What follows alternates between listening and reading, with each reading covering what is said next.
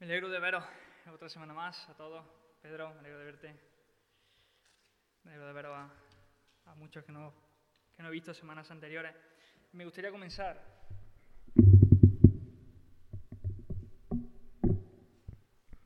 Me gustaría comenzar haciendo una, una oración.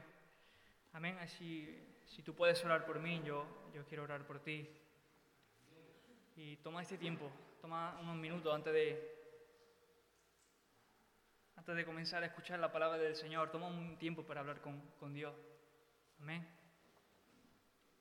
Señor, Señor y Dios soberano, en esta mañana venimos delante de ti, reconociendo nuestra, nuestra necesidad de ti. Señor, reconocemos que tú eres Dios y nosotros somos seres humanos. Tu palabra dice que el ser humano es como la hierba del campo que con rapidez se seca, o como las flores del campo que se marchitan bajo el aliento del Señor. Señor, tu palabra dice que la hierba se seca y las flores se marchitan, pero tu palabra permanecerá. Tu, tu palabra permanece para siempre, Señor. Tú eres el creador de todo y todo te pertenece. Señor, venimos delante de ti en esta mañana, reconociendo tu señorío, reconociendo tu poder, porque ¿quién sostiene el océano con su mano? ¿Quién ha medido los cielos con sus dedos? Solamente tú, Dios. Solamente tú, Señor. ¿Quién puede darte consejos? ¿Quién puede dar consejos al Espíritu de Dios? ¿Acaso, Señor, tú has necesitado que alguien te dé consejos? ¿Necesitas que alguien te enseñe lo que es bueno? ¿Acaso tú, Señor, necesitas que alguien te muestre lo que es correcto? Tú eres Dios, Señor. Tú eres Dios y nosotros apenas somos como las flores y la hierba del campo que se secan y se marchitan. Señor, todas las naciones son como un grano de arena del desierto. Tú eres el Dios que se sienta sobre el círculo de la tierra y la gente, apenas, como dice tu palabra en Isaías, son como pequeños saltamontes. Tú eres el Señor y Dios, creador de todo. Tú das fuerza al débil, tú das poder al indefenso. Señor, en esta mañana yo te ruego que tú ilumines nuestra mente que tú nos des entendimiento para conocerte más, Señor. Que ilumines, Señor, nuestro corazón para poder entender quién eres tú y quién somos nosotros. Señor, en esta mañana yo te ruego, Jesús, que nos ayudes a tu pueblo a entender que tú eres el Dios soberano, que reina sobre todas las cosas, que nadie te dice qué hacer y qué no hacer, que nadie te dice cómo hacerlo o cuándo no hacerlo. Tú eres el Dios que gobierna todas las cosas. Y en esta mañana queremos conocerte. Queremos conocerte, Jesús, en tu nombre. Amén y amén. En una ocasión, Mateo capítulo 16, Jesús le pregunta a sus discípulos, ¿quién dice la gente que yo soy? Algunos decían, la respuesta de los discípulos a Jesús, eh, algunos dicen que tú eres el Juan el Bautista, otros dicen que tú eres el profeta Elías, otros dicen que tú eres Jeremías, y también hay otros que dicen que tú eres alguno de los profetas del Antiguo Testamento. Entonces Jesús mira a sus discípulos y le pregunta, ¿y ustedes? ¿Quién decís que soy yo? Y Pedro se levantó y dijo, tú eres el Mesías, el Cristo, el Hijo del Dios viviente.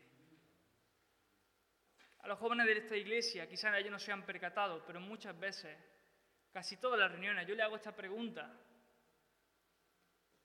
¿Quién es Jesús? ¿Quién dices tú que es Jesús? Y muchos comienzan su respuesta, pues bien, para mí Jesús es tal. Hace un par de semanas les pregunté, ¿quién es Jesús? Y uno de ellos me respondió, bueno, para mí Jesús es gracia. Él está lleno de favor inmerecido. Para mí es Jesús, es ese amor, porque Él ama. como nadie ama. Y la pregunta no es quién es Jesús para mí, sino la pregunta es quién es Jesús. ¿Quién fue Jesús de Nazaret?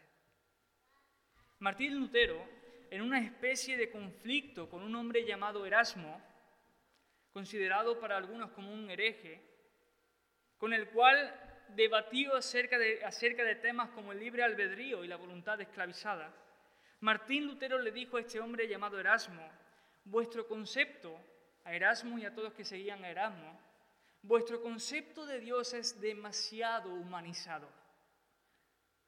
Habéis humanizado demasiado a Dios. Y es lo que me temo que ocurre con muchos creyentes, que el concepto que tienen acerca de la, de la persona de Jesús es un concepto demasiado humano. Y no estoy diciendo que Jesús no fuera humano, pero Jesús fue mucho más que un humano.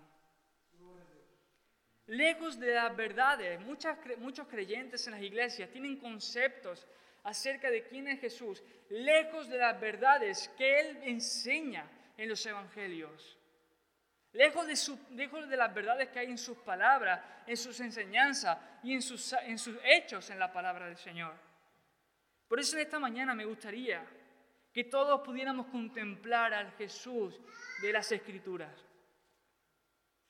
Y a través de una serie de pasajes en Lucas capítulo 4 al capítulo 5, Lucas nos enseña quién es este Jesús. Lucas capítulo 4, versículo 31 al 37. Dice, después Jesús fue a Capernaum, una ciudad de Galilea, y enseñaba en la sinagoga cada día. Allí también quedó la gente asombrada de su enseñanza porque hablaba con autoridad. Vemos a Jesús enseñando en la sinagoga y la gente se estaba maravillando de su doctrina. La gente se estaba asombrando de la enseñanza de Jesús. Porque Jesús enseñaba de una forma totalmente diferente a los maestros, fariseos y escribas de aquella época. La enseñanza de Jesús era una enseñanza con autoridad. Mientras Jesús estaba enseñando en la sinagoga, en Lucas capítulo 4, dice en el versículo 33 que mientras Jesús estaba en la sinagoga enseñando, un hombre poseído por un demonio, un espíritu maligno, comenzó a gritarle a Jesús. Mientras Jesús enseñaba en la sinagoga, un hombre se levantó y comenzó a gritar.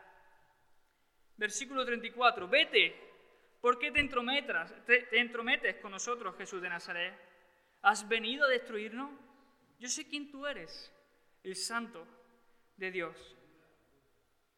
Un hombre con un demonio, dice Lucas,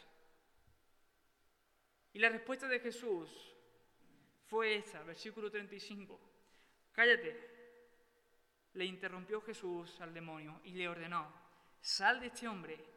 Y en ese mismo momento el demonio arrojó al hombre al suelo mientras la multitud miraba lo que estaba aconteciendo. Luego salió de él el demonio del hombre y sin hacerle más daño. La gente comenzó a ver que por la palabra de Jesús aquel demonio salió de la persona. Su fama comenzó a aumentar por aquellas ciudades. Y la gente decía, no solamente se maravillaba de su doctrina y de su enseñanza, sino que hasta los demonios le obedecen. Hermano, Cristo muestra su autoridad y poder sobre, sobre los demonios. Jesús está enseñando, Lucas nos está enseñando que Jesús tiene un poder y una autoridad para hacer libre a un hombre endemoniado. El Señor Jesús, con tan solo pronunciar unas palabras, vete. La Biblia dice que el demonio arrojó al suelo al, hombre y que sin hacerle más daño, le hizo libre. Lucas nos enseña que Jesús es superior a espíritu inmundo, que Él tiene autoridad y poder sobre espíritu inmundo, sobre demonios.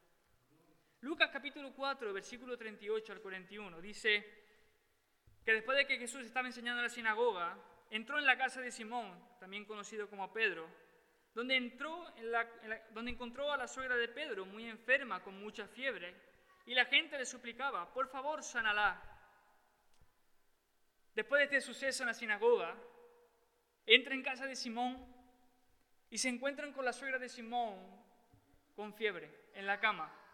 La gente le comenzó a pedir a, Simón, a, la a Jesús, sana a la suegra de Pedro. Dice, que la, dice la Biblia que Jesús se paró frente a su cama y reprendió la fiebre. Pero no solamente ahí Jesús hace eso. Si sigue leyendo, dice en el versículo 40, esa tarde, ese mismo día que sana a la suegra de Pedro, al ponerse el sol, la gente, la gente de toda la aldea llevó ante Jesús a sus parientes enfermos. Cualquiera que fuera la enfermedad, el, toque de su mano sanaba a todos. Muchos estaban poseídos por demonios, los cuales salieron a su orden, a la orden de Jesús, gritando, eres el Hijo de Dios. No solamente la suegra de Pedro fue sanada, sino que multitud de enfermos y endemoniados que Jesús, con un solo toque de su mano, los sanaba y los liberaba. Vemos que Jesús está por encima no solamente de espíritus inmundos, sino que también está por encima de enfermedades. Él tiene el poder y la autoridad para, hacer para sanar una simple fiebre. Pero no solamente una simple fiebre, sino que multitud de enfermos serán llevados ante Jesús. Cojos, ciegos, sordos y mudos serán sanados con tan solo Jesús poner sus manos sobre ellos. Lucas nos está enseñando que Jesús tiene una autoridad y un poder sobre demonios y sobre enfermedades. Jesús es el que tiene el control de todo. En mitad de todo esto, Lucas nos enseña otra cosa con respecto a Jesús en el versículo 42 al 44.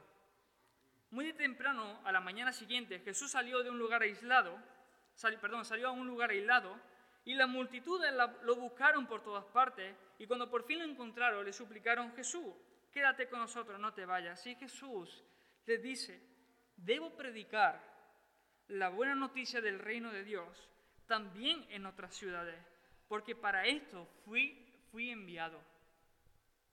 A continuación de estos sucesos milagrosos que Jesús hace, Lucas nos presenta que Jesús estaba enseñando y cuál es la enseñanza de Jesús. Jesús enseñaba las buenas noticias del reino de Dios. Y Jesús no solamente, Lucas no solamente nos enseña qué era lo que Jesús enseñaba, sino también nos enseña que Jesús tenía una misión. Para esto fui enviado, dice, para ir a otros lugares a predicar esta buena noticia. Debo predicar también en otras ciudades. Debo de llevarle a otros esta gran noticia, esta buena noticia que es el reino de Dios, es la salvación por medio de mi vida. Lucas capítulo 5, capítulo 5, versículo 1 al 11, que es el texto que ha leído Juan Carlos en esta mañana, conocido como la pesca milagrosa. Lucas nos enseña que en cierto día Jesús estaba en la orilla del mar de Galilea enseñando y había una multitud que lo apretujaba. Y Jesús vio dos barcas de unos pescadores que estaban limpiando sus redes. Una de las barcas era de Pedro y Jesús le pidió permiso a Pedro para, que Pedro pudiera eh, meter la, barca un poco más adentro y él desde la barca comenzara a enseñar a las multitudes. Cuando, la Biblia dice en Lucas que cuando, Pedro, eh, cuando Jesús termina de, de enseñar, se dirige a Pedro. Y le dice, Pedro, Pedro, boga mar adentro y echa las redes. Pedro sabía que de día no se pescaba, porque normalmente los peces durante el día están en lo más profundo del mar. Pedro era pescador y Jesús era un carpintero. Pedro sabía perfectamente que si durante la noche no consiguió pescar, durante el día menos, menos todavía. Y Pedro dijo, mira, está bien Jesús. Y fíjate lo que le dice Lucas capítulo 5, versículo 5. Maestro, toda la noche hemos estado pescando, maestro. Hemos estado toda la noche intentando pescar y no hemos pescado nada. Pero en tu palabra echaremos las redes. Por cuanto Jesús dijo, echen las redes, nosotros, por cuando tú lo dijiste, nosotros echaremos las redes por tu palabra. Pedro echa las redes y mira lo que acontece en el versículo 6 eh, al 8. Las, las redes se comenzaron a llenar de peces, tanto que se hundía la barca. Tuvieron que llamar a sus amigos para que le ayudaran. Y cuando Pedro vio lo que, lo que estaba aconteciendo, dice la nueva traducción viviente, que cuando vio lo que estaba aconteciendo, Pedro cayó rendido sobre su rodilla y humildemente confesó, Señor, apártate de mí porque soy un hombre pecador. Cuando Pedro vio todo lo que Jesús estaba haciendo, lo dejó todo y siguió a Jesús. Y ya no, y ya no iba a ser más pescador de peces, sino que ahora sería un pescador de personas. Lucas nos enseña que Jesús tiene un poder sobre la creación. Lucas nos enseña que Él tiene una autoridad sobre la naturaleza, sobre los peces. Algunos dicen que Jesús sabía perfectamente dónde estaba el banco de peces en el mar. Otros dicen que Jesús, eh, los peces respondieron a la orden de Jesús. Pero sea como fuera, Jesús presenta una autoridad y un poder que no tenía Pedro, porque Pedro no sabía dónde estaban los peces. Pedro no le podría decir a los peces, entren en la red, y los peces entrarían. Lucas nos enseña que Jesús tiene una autoridad sobre enfermedades, que Jesús está por encima de demonios, que Jesús está por encima de la naturaleza, de la creación.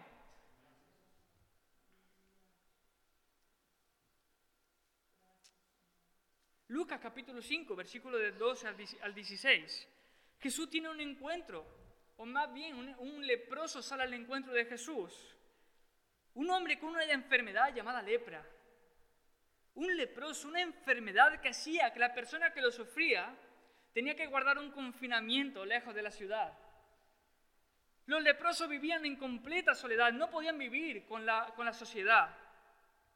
Eran despreciados. El leproso aquel que sufría la lepra, era una enfermedad incurable.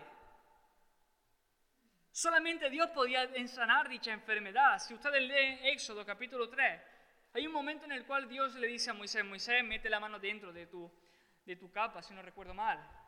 Cuando Moisés, cuando, cuando Moisés mete la mano y la vuelve a sacar, la saca llena de lepra. Éxodo capítulo 3, versículo 14, y Dios le dice otra vez a Moisés, Moisés, mete otra vez la mano, y cuando la vuelve a sacar, la saca sana. Dios sanó a la mano de, Moisés de la lepra. La lepra era una enfermedad que solamente Dios podía curar. Jesús nos, nos, muestra, Lucas nos muestra que Jesús es el Dios que tiene la autoridad sobre demonios, sobre enfermedades, sobre una simple fiebre, sobre la naturaleza, pero también sobre enfermedades que no tienen cura, como la lepra. Lucas no tiene suficiente, sino que sigue, si sigue leyendo Lucas capítulo 5, versículo 17 al 26, nuevamente Jesús aparece enseñando, pero esta vez no está en una sinagoga, esta vez está en una casa. La casa estaba al repleto, no cabía nadie más. El cupo estaba lleno, todos con mascarillas allí en la casa. Cuatro amigos llevaron a un paralítico, o cuatro hombres llevaron a un paralítico. Al ver la casa tan llena, la única forma de llevar al paralítico ante los pies de Jesús, delante de Jesús, era abrir un boquete en el techo y bajar al paralítico por el tejado. Y mientras el paralítico es puesto delante de, Jesús, mientras todos esperaban que le dijera, que lo sanara, que lo levantara de su lecho, Jesús hace una confesión increíble. Tus pecados te son perdonados, dice Jesús. Los fariseos decían, ¿quién es este hombre que blasfemia? ¿Por qué? Porque todo el mundo sabe que el único que puede perdonar pecados es Dios y nadie más. Lo que Jesús hizo en Lucas capítulo 5, versículo 17 al 26, era una confesión abierta de que yo soy Dios. Y no solamente esto, sino que nuevamente sana una enfermedad incurable. ¿Alguien de aquí puede sanar una parálisis? Dice la Biblia que Jesús le dijo, levántate, toma tu lecho. Y así mismo aconteció. El hombre se levantó de un salto, cogió su camilla y se fue. Nuevamente Lucas nos muestra que Jesús tiene un poder sobre enfermedades. Lucas nos enseña que, Lucas, que Jesús tiene un poder sobre espíritus inmundos. Lucas nos enseña que Jesús está por encima de la naturaleza, de las cosas creadas. Pero Lucas también nos enseña que Jesús tiene el poder para salvar, para perdonar nuestros pecados. Solo Cristo tiene ese poder. Y lo que Lucas está narrando es algo totalmente asombroso, maravilloso, increíble con respecto a la persona de Jesús, con respecto a quién es Jesús de Nazaret. Hermano, Jesús, Jesús tiene una autoridad que con tan solo sus simples palabras pudo ser libre a una persona, persona atormentada por un demonio. Jesús tiene un señorío que con tan, perdón, con tan solo tocar con sus manos podía sanar a cojos, ciegos, sordos y mudos. Todo tipo de enfermos, dice Lucas capítulo 4, eran sanados con tan solo el toque de Jesús. Jesús tiene un poder y una autoridad sobre los pecados. Solamente Él puede salvarnos y Él puede perdonarnos de todas nuestras ofensas a Dios. Un escritor llamado J. Serrail dice, enfermedades y demonios se someten a las órdenes de Jesús. Sus manos tocaban enfermos y endemoniados y eran sanados y libres. Hermano,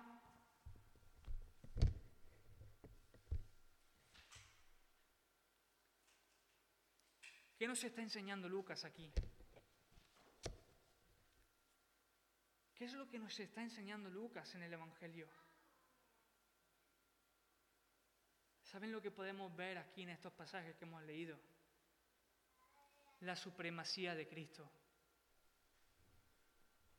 Que Jesús es supremo. Que Jesús está por encima de todo y de todos en autoridad y poder. Dicho con otras palabras, Jesús es el mismísimo Dios, creador del cielo y de la tierra. Él tiene el gobierno de todas las cosas creadas que hay en los cielos y la tierra. Él está por encima de cualquier circunstancia, por encima de cualquier persona, por encima de todas las cosas visibles e invisibles. No hay nada que se escape fuera del control de Jesús. No hay nada. No hay nadie. Hermanos, entender que Jesús es supremo, entender que Jesús es el supremo Dios todopoderoso, es esencial en nuestra forma de ver a Jesús. Es esencial en nuestra forma de, orar con Jesús. Es esencial en nuestra forma de adorar a Jesús. Porque Jesús no solamente fue hombre, sino que es el mismo Dios, el único Dios que está verdaderamente por encima de esta pandemia. Mis queridos hermanos, le pido a Dios que hoy puedan entender quién es este, este Jesús. Ojalá el Señor durante el sermón pueda iluminar nuestras mentes y hacernos entender quién es Jesús de Nazaret. Hermanos, Jesús es supremo en divinidad. Jesús es igual al Dios Padre en todos y cada uno de sus atributos. Jesús es omnipotente, Jesús es omnipresente, Él es omnisciente, Él es bondadoso igual que el Dios Padre, Él es misericordioso, Él es justo, Él es santo, Él es igual en cada uno de los atributos que el Dios Padre. Jesús, dice Hebreos, Él es el resplandor de la gloria de Dios. Jesús es la imagen misma de su sustancia. Jesús es quien sustenta todas las cosas con el poder de su palabra. Colosenses dice que Jesús es la imagen del Dios invisible. Hermano, Jesús es supremo. Jesús es el Dios supremo que habita en la eternidad. Jesús es el Dios que habita en la eternidad. Este hecho inconmensurable es que Jesús nunca tuvo un principio, como los cielos y la tierra tuvo un principio. Jesús siempre ha existido. Dios no tiene principio y no tiene fin como tú y como yo. Dios nunca fue creado, Jesús nunca fue creado como tú fuiste creado. El salmista dice en el Salmo 90, antes que naciesen los montes y formase la tierra y el mundo, desde el siglo hasta el siglo, tú eres Dios. Dios es infinito y limitado El tiempo no limita a Dios. Job dice, he aquí Dios es grande y nosotros no le conocemos, ni se pueden seguir la huella de sus años. Jesús es este Dios infinito, eterno e ilimitado. Juan el Evangelista dice, capítulo 1, versículo 1, y el verbo, hablando de Jesús, y el verbo estaba con Dios, y el verbo era Dios. Jesús es el Dios que ha existido antes que toda la galaxia, antes que todo el mundo, antes que cada ser humano que hay sobre este mundo. Jesús dijo en Juan 8:58, antes de que Abraham naciera, yo soy. Esas palabras que Jesús dice, yo soy, fueron las mismas palabras que, que, Dios le dijo a Moisés cuando Moisés le preguntó en Éxodo, y cuando me pregunten quién me envía, ¿qué les diré? Y Dios le dice, yo soy el que soy. Esto significa, yo soy el autoexistente, yo siempre he existido, a mí nadie me creó, Jesús es el yo soy, nadie creó a Cristo Jesús, nadie, nadie. Mis queridos hermanos, Jesús es el Dios que ha existido siempre. Él no tiene principio, no tiene fin. Jesús no se ve afectado por el tiempo. Porque el tiempo comenzó cuando en Génesis capítulo 1, versículo 1 dice que en el principio creó Dios los cielos y la tierra. El tiempo no afecta a Jesús. Jesús siempre ha sido el Rey de Reyes y Señor de Señores.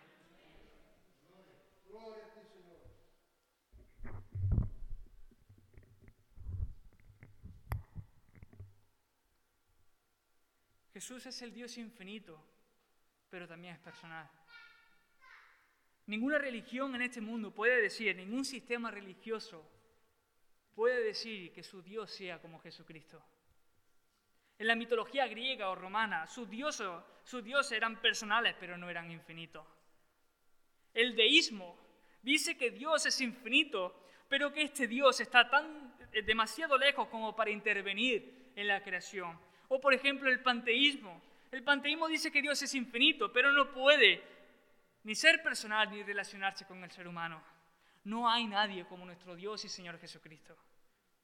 Jesús es el Dios supremo, que es omnipresente. Jesús le dijo a Natanael, Juan capítulo 1, versículo 48, mira, yo te vi, yo te vi antes de que Felipe te viera cuando tú estabas bajo la higuera. Jesús es el Dios que está presente en cada punto del espacio. Como dice un escritor, no hay lugar donde Dios no diga, todo esto es mío. Jeremías dice, 23, 24, ¿podrá un hombre, podrá el hombre hallar un escondite donde, ya, donde, donde no lo pueda encontrar? Dice el Señor, ¿acaso no soy yo quien llena los cielos y la tierra? No hay lugar donde tú estés, que Dios no esté presente en tu trabajo en tu universidad, en tu casa, en tu dormitorio, sea donde sea que te encuentres, Dios está ahí porque Jesús es omnipresente.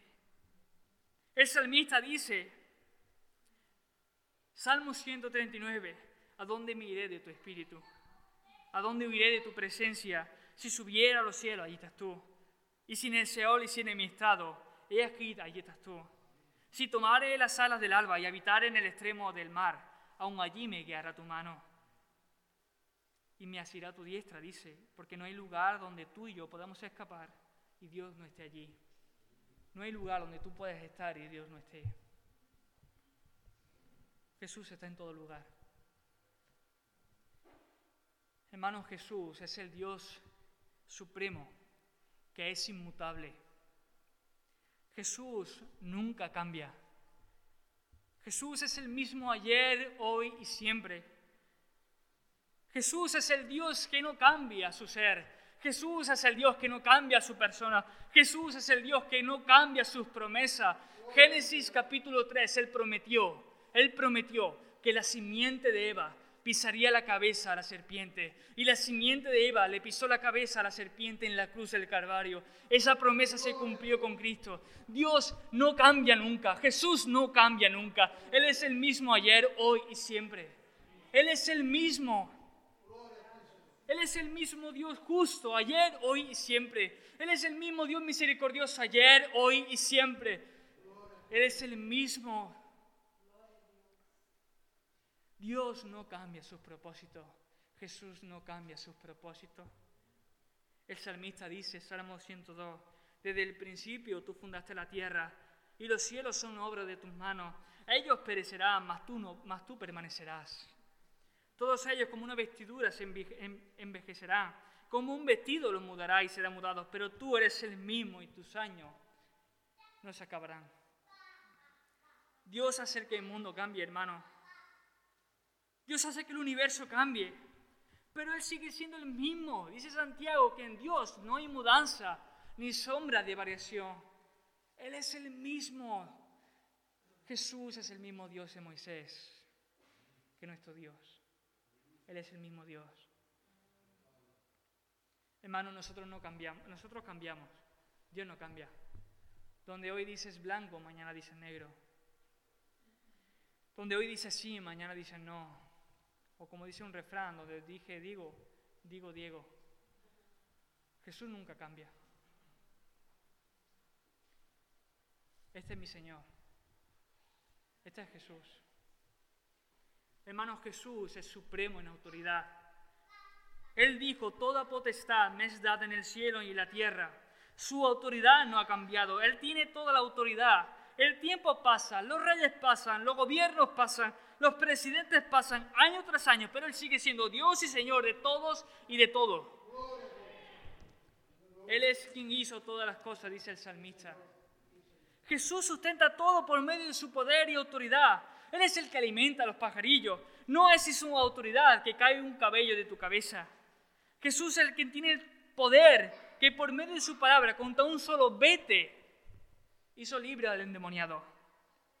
Jesús es el quien tiene poder y autoridad que con tan solo tocar con sus manos, cojos, ciegos, mudos y sordos eran sanados.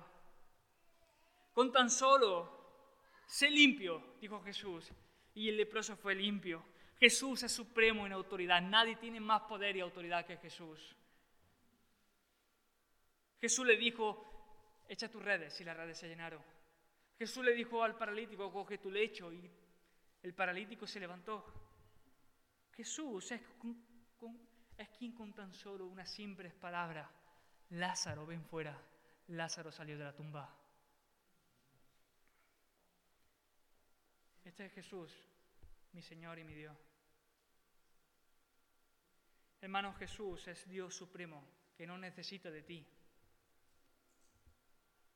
Jesús es el Dios supremo que no te necesita.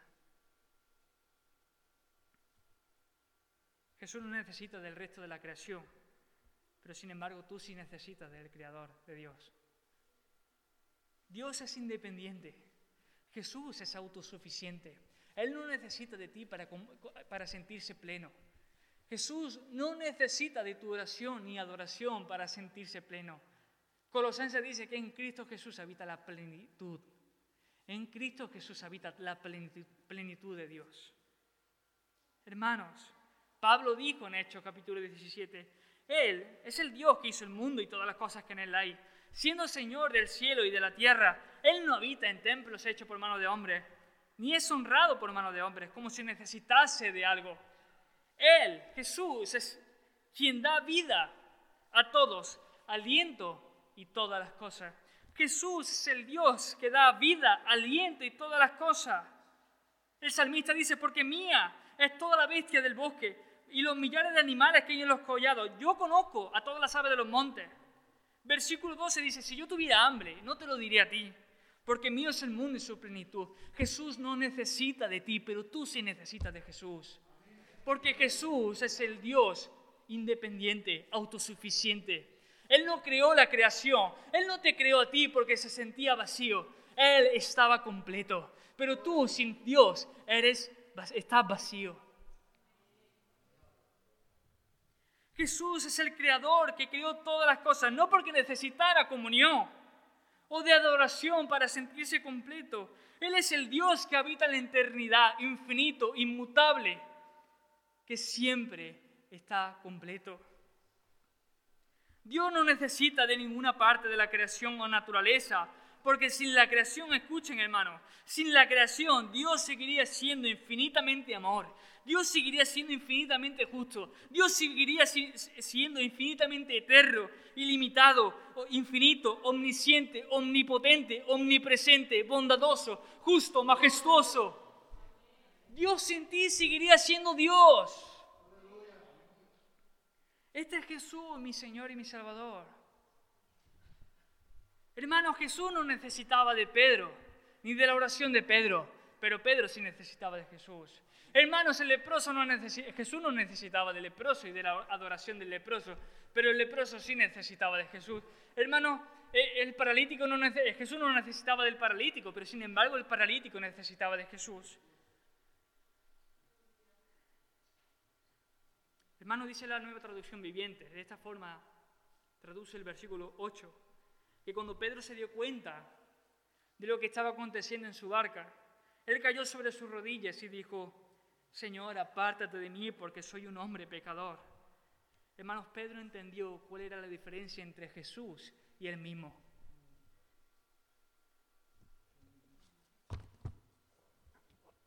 Hermanos, Pedro entendió ¿Cuál era la diferencia entre quien estaba en su barca y él? Pedro sabía que la diferencia que había entre Jesús y él es la diferencia que hay entre el sol y una vela. Es la diferencia que hay entre el océano y una gota de agua. Es la diferencia que hay entre un casquete polar y un simple copo de nieve. La diferencia que hay entre Jesús y Pedro, entre Jesús y ti y tú, es la diferencia que hay entre el universo y estas cuatro paredes. Este es Jesús, mi Señor y mi Dios. Y podía seguir, y podía seguir describiendo cómo nuestro Dios y Jesús y Señor Jesucristo, que Él es bondadoso, misericordioso, paciente, justo, lleno de gracia, lleno de amor, lleno de verdad, lleno de sabiduría, lleno de conocimiento, fiel, recto y santo. Podía seguir describiendo quién es el Jesús de las Escrituras. Este es el Dios que liberó a aquel hombre endemoniado, que liberó al, que sanó al paralítico, al leproso. Es el Jesús que perdona nuestras ofensas, nuestros pecados. Este es el Jesús que Lucas describe en los Evangelios. Jesús es el que, el que calma la tempestad en medio de la tormenta.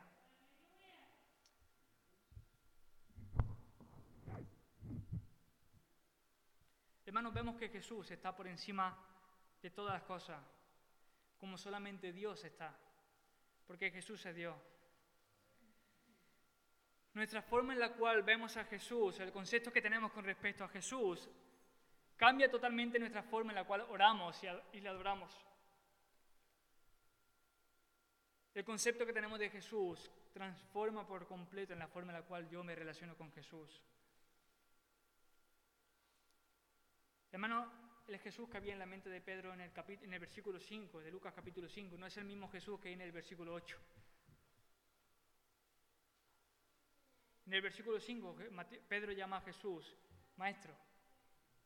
Y en el versículo 8, Pedro llama a Jesús Señor. Pero hermano, lo más asombroso de estos pasajes no solamente es que Lucas nos enseña que Jesús está por encima de todas las cosas creadas,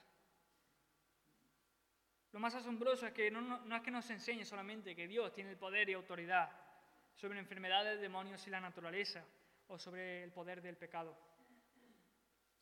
Dice en el versículo 42, mira qué, Dios tan maravilloso y grande. En el versículo, Lucas capítulo 4, versículo 42, muy de temprano, a la mañana siguiente, Jesús, Jesús salió a un lugar aislado y las multitudes lo buscaron por todas partes y cuando lo encontraron le suplicaron que se quedara. Y él les dijo, debo predicar la buena noticia del reino de Dios también en otras ciudades, porque para esto fui enviado. Hermano, este Dios tan grande y maravilloso, Jesús, tenía una misión. Debo, debo de predicar esta buena noticia en otros lugares. Yo para esto he sido enviado. Juan 6.38 dice, he descendido del cielo no para hacer mi voluntad, sino para hacer la voluntad de mi Padre que me ha enviado. Y Pablo le dice a Timoteo, que Dios quiere que todos se salven y lleguen a conocer la verdad. Este Dios tan grande, hermanos, escuchen esto y estoy terminando ya. Este Dios tan grande, Jesús, el Señor, vino con el objetivo de proclamar, objetivo y la misión de proclamar salvación, vida eterna y esperanza para todos aquellos que confían en su vida, muerte y resurrección.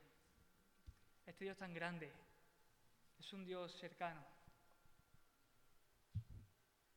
Jesús dijo, debo de ir a otras ciudades a predicar. Otras personas deben conocer esta buena noticia.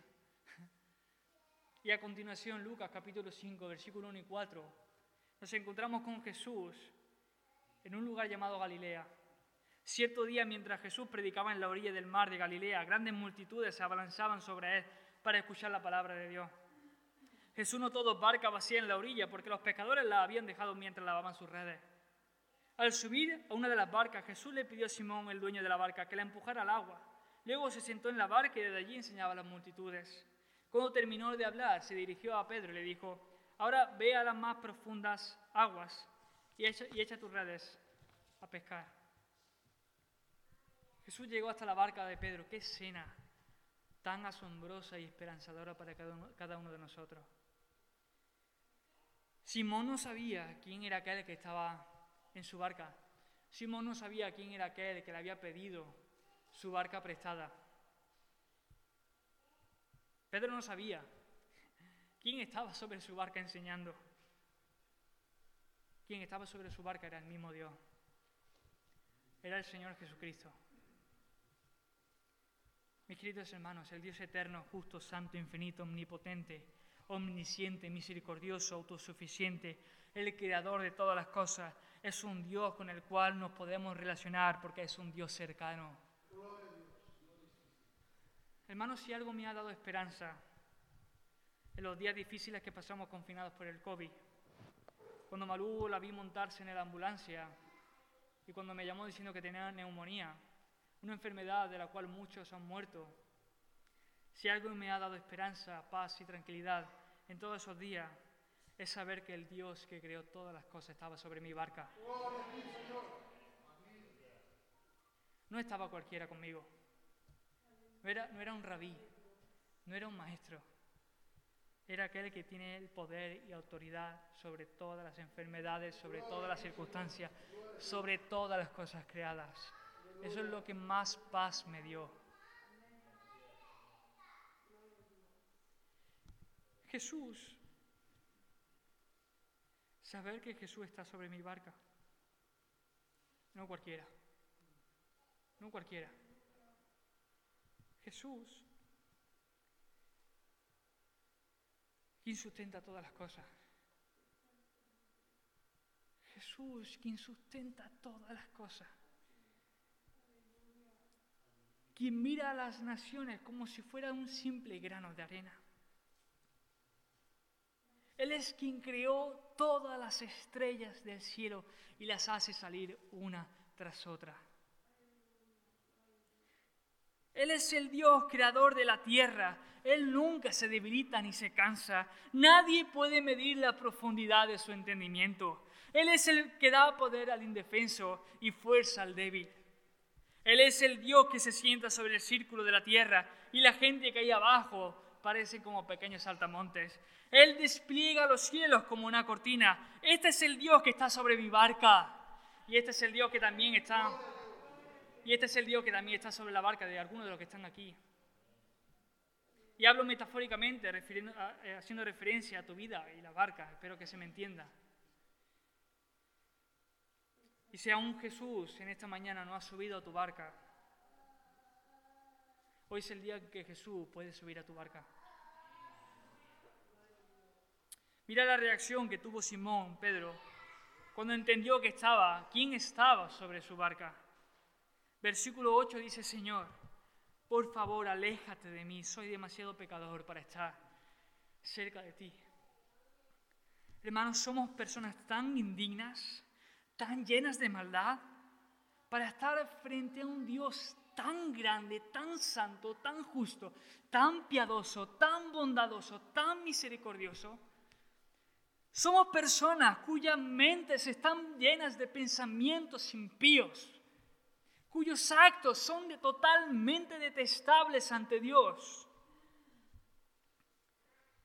Pasamos días y días sin buscar a Dios.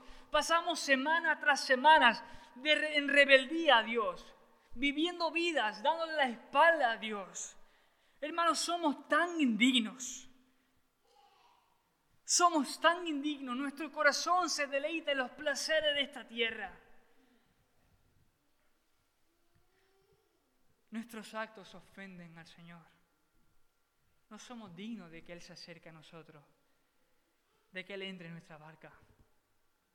Pero, y bendito pero, las palabras de Jesús a Simón fueron estas, versículo 9 al 11. Simón, no temas y sígueme. Te haré pescador de hombres.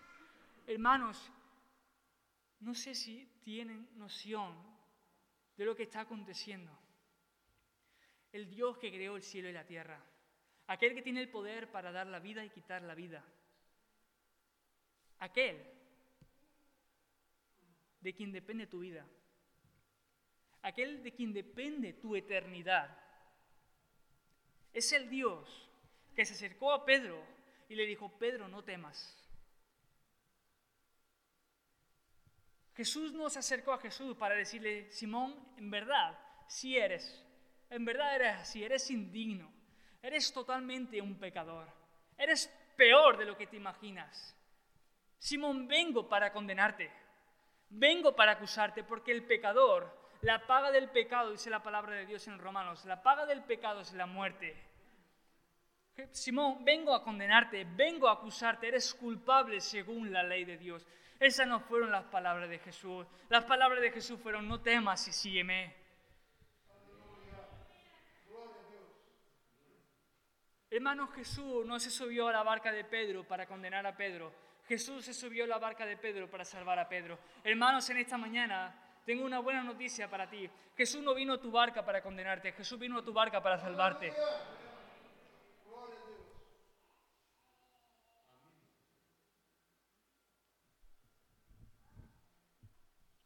Hermanos, este Dios tan grande, tan indescriptible, que no hay expresión ni palabra que lo pueda mínimamente definir es el Dios que en esta mañana viene a tu barca y no viene para condenarte, sino para salvarte.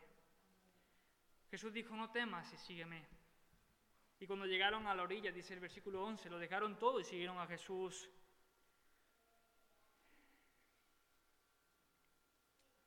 Hermanos, si quizás hay alguien aquí que a pesar de lo que ha escuchado esta mañana, que el Dios que habita en la eternidad es el Dios cercano, que ha venido para salvarte, no decide seguir a Jesús, llegará el día. Hermano, termino con esto. Si hay alguien aquí que no decide seguir a Jesús, va a llegar un día, abran sus oídos, llegará un día donde no escucharán las palabras no temas, porque sentirán y experimentarán el temor más grande que tú has podido experimentar en esta tierra. Porque estarás delante, porque tú sí, tú y yo, si tú no te has arrepentido de tus pecados, llegará un día que ese Dios justo, santo, poderoso, sí te condenará a una condenación eterna. En esta mañana espero que tu actitud sea como la de Pedro. Apártate de mí, Señor porque soy un hombre pecador. El Señor viene a salvarte y no viene a condenarte. ¿Por qué no te pones de pie y terminamos orando?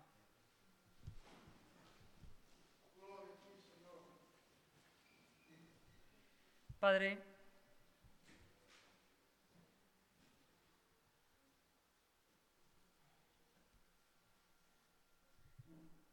Señor, cuando ni siquiera pensaba en ti, cuando ni siquiera buscaba tu rostro, cuando vivía una vida totalmente contraria a tu ley, de espaldas a ti, Señor. Tú llegaste a mi vida, llegaste a mi barca y me hiciste entender que solamente en ti había salvación, que solamente en ti había perdón, que tú eres el Dios que habita en la eternidad, pero a la misma vez eres el Dios que cuando cierro mi cuarto, estás ahí. Tú eres el Dios que puedo sentir tu presencia, experimentarte día tras día, experimentar tu cuidado, tu bondad, tu misericordia. Tú eres el creador, pero a la vez eres mi, Padre. Señor, yo en esta mañana te ruego, si hay alguien aquí que no ha caído sobre sus rodillas, reconociendo su indignidad delante de ti, Señor, tu palabra dice que tu espíritu trae convicción. Padre, yo te pido, Señor, que traigas convicción en el corazón, Dios, de aquellos que no se han rendido a ti, Señor. Ayúdanos a entender que tú eres el Dios supremo, Jesús. Que no hay nada ni nadie por encima de ti, ningún rey, gobernante, presidente, ninguna circunstancia, ninguna pandemia está por encima de ti. Tú eres aquel que rige el control de todo. Tú eres el Dios soberano que hace las cosas como quiere, cuando quiere, donde quiere. Que nadie te dice qué hacer y qué no hacer.